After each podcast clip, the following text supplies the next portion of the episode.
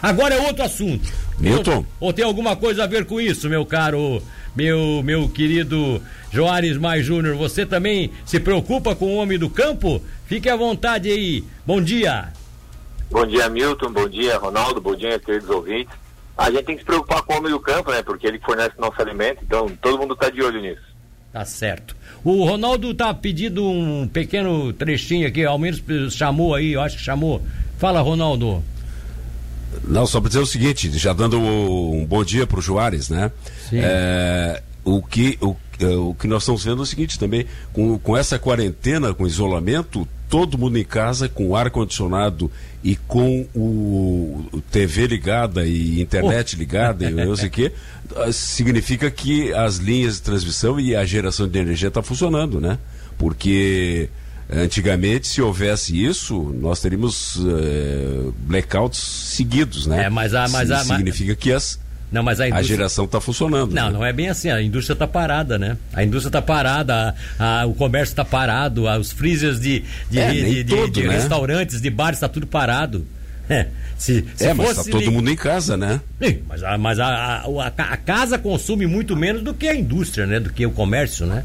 Isso ah, é com o, certeza. O forte de. Até porque eles são aquele trifásico, aquela história toda, que eu não sei também como é que funciona isso, tá? Mas vamos de frente, vamos lá. O que se faz de pesquisa em animais silvestres e o impacto dessas pesquisas da epidemia é o tema que o professor Juarez traz para nós no Preservacidade de hoje, professor. Então, é, a gente está ouvindo agora aí nessa época de coronavírus muito se falando sobre o vírus, agora tem um comentário essa semana que o vírus pode estar até mesmo em alguns animais domésticos, né? E as pessoas estão bastante alarmadas quanto a isso. Então, assim, é só para as pessoas entenderem que a pesquisa em animais selvagens, de tudo um pouco, inclusive de doença, ela sempre foi feita. Né? Não é à toa que eu trabalho há 22 anos com isso. Então, assim, num momento como esse, onde estão acusando muito a respeito do animal chamado pangolim, né, que todo mundo critica, o tal do morcego, é, várias outras doenças acometem alguns, alguns animais. Vale lembrar que há um tempo atrás, aqui na nossa região, uma senhora morreu de raiva, né? E essa raiva é pesquisada por diversos pesquisadores aqui na região. Então, a pesquisa ela sempre houve. Não é que agora surgiu e agora vamos começar a prestar atenção. Até porque o governo federal está disponibilizando dinheiro para pesquisa em coronavírus, mas a pesquisa ela sempre ocorreu. O que aconteceu há mais de 20 anos, a pesquisa no Brasil ela vem perdendo financiamento, principalmente é, aquela pesquisa de base, aquela pesquisa que vai dar fruto no futuro. Por um tempo foi incentivado, por exemplo, muita pesquisa em petróleo, era uma coisa imediatista ou alguma coisa na área de computação, mas em geral a pesquisa ela vem perdendo dinheiro, fundo, há mais de 20 anos. E pelo menos agora parece que as pessoas tomaram consciência que a pesquisa é extremamente importante. Ó, e aí, nesse caso específico, o, o que é que vocês, por exemplo, você que é um pesquisador, é, começa a sentir dificuldade com, com essa paralisação toda? Olha, a gente não pode ir para campo todo mundo, né? As pessoas que moram em Parque Nacional ou em áreas, então, por exemplo, da, da, do grupo com o qual eu trabalho, nós somos, sei lá, 12 pessoas, 10 estão nas suas casas, né? E dois estão a campo. Mas a minha rede de contato, cada um no seu, na sua casa, a gente está revendo dados e começando a publicar informações, inclusive pesquisa de coronavírus em outras espécies, ou pesquisa sobre parasitas, ou pesquisa sobre bactérias. A gente está informando. Se as pessoas acompanharem, né, está sendo até engraçado, as pessoas estão procurando trabalhos científicos, coisa que nunca aconteceu. O que, que saiu na Nature, o que, que saiu na Science. Normalmente as pessoas só procuram informação em blog, em Facebook, e as pessoas cada vez mais estão voltando para a pesquisa científica. Então, nós que estamos parados, nós estamos procurando publicar informações que sejam relevantes, não só ao tema coronavírus, mas em, em questões gerais. Mas a pesquisa não pode parar, ela continua, claro, não podendo ter contato, com, com menor força como a gente gostaria, mas nesse momento, a pesquisa, alguma, a, a nossa atividade, por exemplo, no laboratório, que não vai salvar vidas, ela também está tá diminuída, está regrada. Olha só que situação, hein? Uma, uma pergunta que ficou, aliás, não foi, não ficou nada. As pessoas me fizeram depois da sua participação na semana passada que você falou que tem lá na China realmente uma questão até cultural que é preocupante, que algumas décadas vocês já vinham, os especialistas vinham dizendo isso, que é aquela questão de consumo de animais, né? De animais, insetos, inclusive alguns vivos tal. E aí vários vídeos rodaram aí na, na internet, o cara comendo um sapo, o cara comendo uma cobra viva. Isso é verdadeiro, professor? Ou é, ou é meio que. Agora eu vou dar uma de. Bem de. Bem de. Como diz outro ignorante aqui. E, ou pode ser isso, pode ser fake, pode ser montagem. Vamos lá. Em alguns lugares da Índia, a vaca é sagrada. Então eles se assustam quando vem alguém comendo um churrasco de boi. Eles chegam a se perguntar se é fake ou não, mas faz parte da nossa cultura. Então, é verdade sim, as pessoas lá consomem. Claro que esse vídeo de mostrar um animal vivo é uma parte do exibicionismo, né? São coisas extremamente desnecessárias, mas uma gama grande de animais faz parte da dieta deles. A gente é, esquece que nós comemos coisas estranhas e diferentes para outras culturas, né? As pessoas se assustam com o que a gente come. Mas o que acontece lá na China é o por muitos anos eles é, tiveram dificuldade de manter a população. Para quem não entende, assim, um pouco, só lembrando, mais da metade da China é, é, não é habitada. Ela tem um grande deserto chamado deserto de Gobi. O norte da China, que fica como se fosse à esquerda, olhando no mapa, né? Que fica a oeste do país. No norte tem uma grande região de cordilheira, que vai fazer encontro lá com o Himalaia, que faz a sua divisa. E todas essas regiões inóspitas são difíceis de acesso. Claro que sempre vivem populações isoladas. E essas populações elas se viram com o que tem, inclusive se alimentando de insetos. Meu Deus do céu. Oh, é, isso tudo é muito daqueles do, do, período que eles passaram fomes e eles não tinham que se alimentar, é isso? É, é uma superpopulação, mas, ô Milton, olha só. É, às vezes a pessoa tem gente que adora tatuíra. Tatuíra é aquele crustáceo que vive na beira da, da praia, né? Sim, pessoas, sim. Lá no nosso Itapirubá, o povo fica catando tatuíra para comer né? A buzela, que é aquele, aquele caramujo. Tem gente que gosta daquilo, não é verdade? Sim, sim. Então, e às vezes não é uma questão de fome, é uma questão de cultura, né? Eu, antigamente, hoje quase não ocorre mais, mas antigamente as pessoas iam até a Ilha das Araras para coletar ovo de gaivota. Ovo forte, o pessoal até passava mal lá em Itapirubá. Ou seja, a dieta, ela também, ela está incluída uma parte da cultura da população. Mas então... é, eu vi, eu vi um vídeo, o que me assusta é o seguinte, eu concordo. Que me assusta é o seguinte, é que aí eles consomem alguns, alguns animais é, que, por exemplo, roedores, ratos, eles, é, eles consomem animais assim que eles, é, eles é, comem vivos. Eu vi esses dias um vídeo que eu achei até que fosse brincadeira. O cara entrou dentro de um, de um tipo assim, de um mercado onde tinha vários animais assim, alguns vivos. Ele passou a mão num bicho que parecia um sapo. Não sei se é uma rã, se é um sapo, é da família do. Era uma rã. Era uma rã? Ele, come, ele, mordeu a cabeça, não foi? Tá, sim, mas comeu, mordeu? Não, ele arrancou e comeu. E aquilo. Ah, vamos, vamos ser sincero, eu vou, eu vou falar até uma palavra que tem gente, tom, tem gente tomando café, baixa o rádio aí. Pô, as tripas chegaram a sair, na, na, na, tá na imagem aquilo, e o cara fica comendo, mastigando e rindo. Quer dizer, isso não, isso não é normal, né? Eu acho que não é não. normal. Então, vamos, vamos trazer para nossa realidade um pouco, né? Há um tempo atrás nós tínhamos vários mercados com as carnes expostas, né? E as pessoas iam lá e controlavam. E aí o pessoal da vigilância sanitária pediu ordem, né? Colocar ou a carne embalada, a carne refrigerada. Sim. Então, a, o grande problema lá não é a, a, espécie que eles comem, mas é como eles jogam pedaço de cobra por cima de pedaço de macaco. Os anim, os o alimento não está embalado, não está inspecionado. Né? O risco de eles comerem um rato lá é o mesmo risco que as pessoas enfrentam ao comer carne de capivara aqui para nós. Porque o rato é um roedor e a capivara também. E muitas vezes as pessoas comem a carne de capivara e nem se importam né? se foi inspecionada, se tem parasita. Então, assim, o que mais choca naquelas imagens, na verdade, é a falta de higiene, é a falta de cuidado. Claro, algumas espécies chocam. Tem um vídeo de Wuhan que as pessoas estão comendo, estão matando gato e cachorro e estão literalmente limpando os animais para consumo. Isso choca pela nossa cultura. Mas o pior ali é o amontoado de animais, de espécies diferentes, num único local e com centenas de pessoas andando em volta. Isso é o que facilita a transmissão. Por exemplo, quando eles pegam um, alguns animais como o morcego, eles atravessam como se fosse um espeto pela boca. Sim. Esse espeto, quando passa, ele rompe o pulmão e logo depois ele rompe as vísceras, contaminando toda a carne. E as pessoas levam esse espeto para fazer churrasco. É a cultura deles. Mas e pensa agora num boi nosso, né? Se a gente passasse um espeto sem tirar as vísceras, sem tirar o pulmão, e depois botasse esse boi inteiro no rolete, olha a contaminação da carne. É essa falta de higiene de cuidado que mais assusta. Tá, mas é a falta de higiene e cuidado para você que é um técnico e sabe que tinha que ser tirado. Mas para eles isso já não é como uma coisa como normal? Ou é só porque eles não é. têm realmente uma educação higiênica? Então, não é, não é uma questão normal, foi uma questão incentivada nos últimos anos. Esses animais eram comidos em pequena quantidade em lugares isolados e eles transformaram isso numa indústria. Por exemplo, com toda essa história do coronavírus, oh, saiu um, uma, uma norma lá dizendo que a bile do, de um urso que vive naquela região pode servir como remédio para coronavírus. Os caras estão matando o urso, ou seja, eles não aprenderam que consumir carne de animal silvestre que não se conhece é um grande problema ah. e continuam persistindo no erro. Então, assim, o que eu o que eu gostaria de chamar a atenção quando a gente conversou sobre o tema é assim, a gente que trabalha com pesquisa, a nossa ideia não é barrar o progresso. Quando a gente trabalha com pesquisa, a nossa ideia não é barrar a cultura, é ordenamento, é linha e evitar problemas futuros. Então, eles consumindo a, a carne de forma adequada de diversas espécies no mesmo local, naquela bagunça, vai morrer mais, vão morrer mais pessoas de outros problemas. É, e vão criar novos vírus que vão ser espalhados pelo mundo e vão causar essa, esse pandemônio que causou em nós, né? Essa pandemia Não. que virou coisa do demônio, né? É, exatamente. Então, assim, é, e, e, é engraçado que ao mesmo tempo, né, o mundo está olhando para os pesquisadores, né?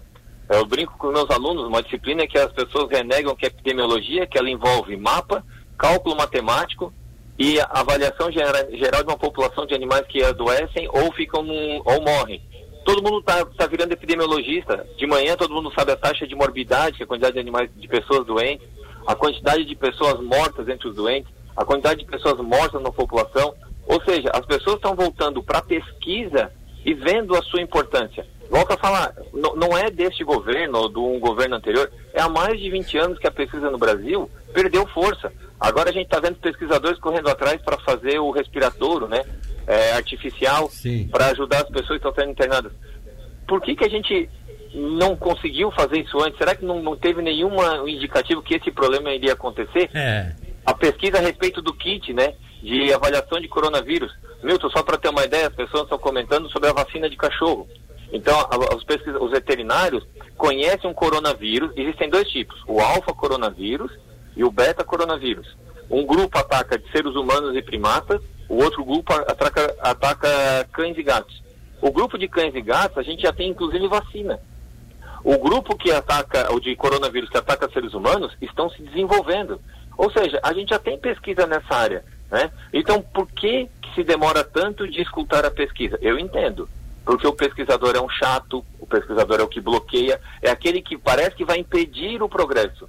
Mas hoje nós estamos no momento onde o mundo está literalmente parado Sim. porque não se ouve pesquisador.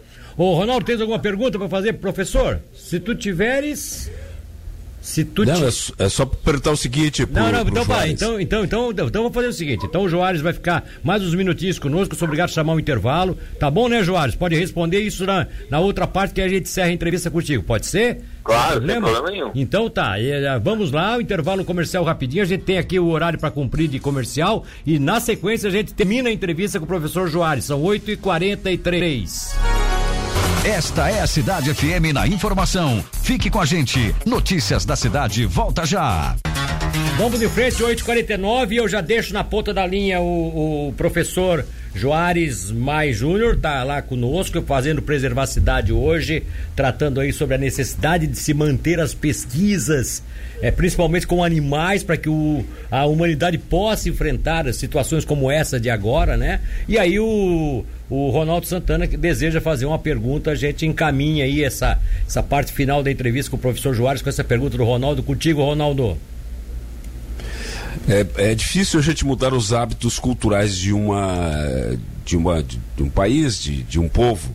Agora, com essa explosão do, da, da pandemia do coronavírus, né, que foi causada por animais, ele acredita que possa haver uma modificação nessa ideia da, do alimento através de animais silvestres? É, aí uma, uma, uma, uma interessantíssima pergunta, professor. Ele, o Ronaldo reconhece, Joares, que é difícil a gente mudar a cultura dos povos. Mas com essa pandemia, com esse estrago todo que está fazendo na humanidade, é possível que a partir de agora a própria China lute no sentido de acabar com isso, de conscientizar seu povo de que essas culturas não podem mais ser mantidas, a humanidade está cada vez mais exposta a problemas em virtude dessa coisa que se chama cultural? Ah, Milton, eu acho muito difícil. se não envolver a questão econômica. Porque isso gera dinheiro. Né? É, a gente fala cultural, mas a gente tem que falar a verdade, né? Que o grande problema é financeiro. Enquanto não mexer no bolso das pessoas, isso vai continuar. Vou te dar um exemplo. Os chineses estão vindo na, nossa, na América do Sul matar onça, porque eles mataram muitos tigres lá, é difícil de encontrar, e vêm aqui matar as nossas onças e para levar como remédio. Olha. É, eles continuam. Desculpa. Não, olha só, eu estou só dizendo, olha só que coisa. Eles continuam matando dezenas de tubarões no mundo inteiro, né? Onde eles usam somente a barbatana, o corpo é jogado fora e eles usam a barbatana para fazer sopa. Eles continuam financiando a matança de rinocerontes e elefantes na África para retirar o marfim ou o chifre de rinoceronte, porque isso dá lucro, né? Então, e, e as, as, pessoas estão todas elas com uma teoria da muitos têm uma teoria da conspiração agora, né? Porque a China está voltando a comprar empresas no Brasil na hora que a gente está todo mundo preocupado com a questão sanitária, epidemiológica, o governo chinês ainda está pensando na, na, na, questão financeira. Então eu acho muito difícil mudar. Eu acho que o que vai acontecer é uma mudança de costume de algumas pessoas, né? Vai ter uma, uma nova forma de encarar esse um agente como o coronavírus, mas uma, uma mudança muito grande, eu acho que precisa de uma lambada maior. Infelizmente. E aí, qual seria, Jopa, acrescentando um pouco a pergunta feita pelo Ronaldo, qual seria essa lambada maior, como tu diz? Guerra. Guerra? É, é, é, infelizmente é a forma que, que normalmente as grandes mudanças acontecem. Está longe de acontecer, né? Mas a mudança da cultura deles de incentivar o consumo de carne de animal selvagem, foi o que eu falei. Eles, tudo bem, eles, eles proibiram a caça do pangolim. Eles estão liberando a caça do urso, né? Por causa da bile. Quando faltar o urso lá, eles vão procurar onde? Na Europa, na América do Norte. Então, assim, é, é muito difícil mudar. Eu vou te dar um exemplo, Hamilton, para vou trazer para nossa realidade. Fica muito difícil eu contar a realidade deles, mas vamos falar. Como é que é feito o monitoramento aqui na nossa região? Então, vou te dar um exemplo. Existe um centro de pesquisa de aves em Florianópolis que controla aves migratórias. Ou seja, uma ave que pode estar lá nos Estados Unidos e vem para a América, que pode trazer no seu trato respiratório, nos seus pulmões, uma doença, é pesquisado por eles. Em Laguna, nós temos um centro que pesquisa é, aves marinhas e mamíferos marinhos, os répteis marinhos que, se, que encalham em praias, né? Sim. Eles fazem o monitoramento todo o nosso litoral. Nós temos em Tubarão o centro de zoonose, que pega os, os animais de rua, que são potenciais transmissores de doenças, e faz uma avaliação. A gente tem uma vigilância epidemiológica na nossa região que todo primata que encontrado morto, todo macaco encontrado morto, é levado para o laboratório da Unisul, onde é feita pesquisa sobre febre amarela. Sim. É, a polícia militar ela pega animais de caça, né, que faz apreensão, leva esses animais para nós na universidade também para fazer avaliação. A polícia militar pega animais vivos, leva na universidade, lá no, no hospital veterinário da Unisul, para fazer avaliação. Eu tenho um trabalho de monitoramento de capivaras na Beira Rio. A professora Josiana da Unisul faz um monitoramento sobre mosquitos na nossa região. Ou seja, nós temos um mapeamento na nossa região sobre diversas doenças, mas a gente não consegue controlar e, e, parece que não consegue educar a nossa, o nosso povo, a nossa população regional a não caçar capivara, a não entrar em algumas zonas de perigo, a não consumir ave migratória a parar de matar animal que não precisa no mar. Então, a gente que tem essa rede de pesquisa e vê que algumas pessoas não usam essa fonte como subsistência, mas não param. Então, é. assim, é muito difícil eu falar para ti, até explicar para o Ronaldo, de como é que a China vai mudar o paradigma. Agora eu pergunto, como é que nós vamos mudar? Nós vamos continuar tratando os resultados que a gente tem desse monitoramento epidemiológico como piada ou nós vamos começar a levar a sério? É, eu acho que nós temos que levar a sério. Professor, muito obrigado pela sua participação. Desculpa aí a gente ter te deslocado hoje no horário, mas é, foi, foi necessário e valeu a pena. Não tem problema. De resto, tá tudo bom. bem? Uma, um bom final de semana pro senhor. Continua, Obrigado, continua recluso tá ainda? Continua recluso já botou sozinha de fora e já tá passeando na cidade? Não, não, não, não, já voltei. Não, eu entrei na minha casa. Eu tava retirado na minha casa, mas eu ainda não saí do portão, não. ah, ainda tá? Já tá dentro de casa, tu já tá solto já então. É, tá, mas eu aí eu, agora eu tô na reclusão de todo mundo, só sai em extrema necessidade, mas ainda não precisei sair. Tá bom então, um abraço para ti. Outro, Ronaldo, é, queridos ouvintes, também um grande abraço. Tá aí, portanto, professor Joares Mais Júnior, hoje fazendo ainda um programa de sua casa, né? E trazendo um assunto super importante. Que coisa como ele coloca de forma clara e fácil de se entender, né? E como ele disse, né? A gente fala do chinês, mas nós aqui também temos os nossos vícios, né, Ronaldo? Nós também temos aqui os nossos transgressores, né? Nós aqui tam, também temos os nossos irresponsáveis, né? Que não, não vamos dizer assim, é, numa, em uma situação um pouco menor, não tão agressiva, né? Não comendo animais crus aí, vivos tal, mas também faz as coisas erradas, né? Abate aves migratórias que podem estar contaminadas, com problemas pulmonares, enfim. Come capivara que pode estar cheio de, de, né? de, de, de, de outros problemas, de, de algumas pestes também. É, é cultura do é, povo. E a gente mesmo, sabe né? que a caça ilegal continua, né? É, continua. É proibida, mas é. muita gente continua caçando, é, né? É.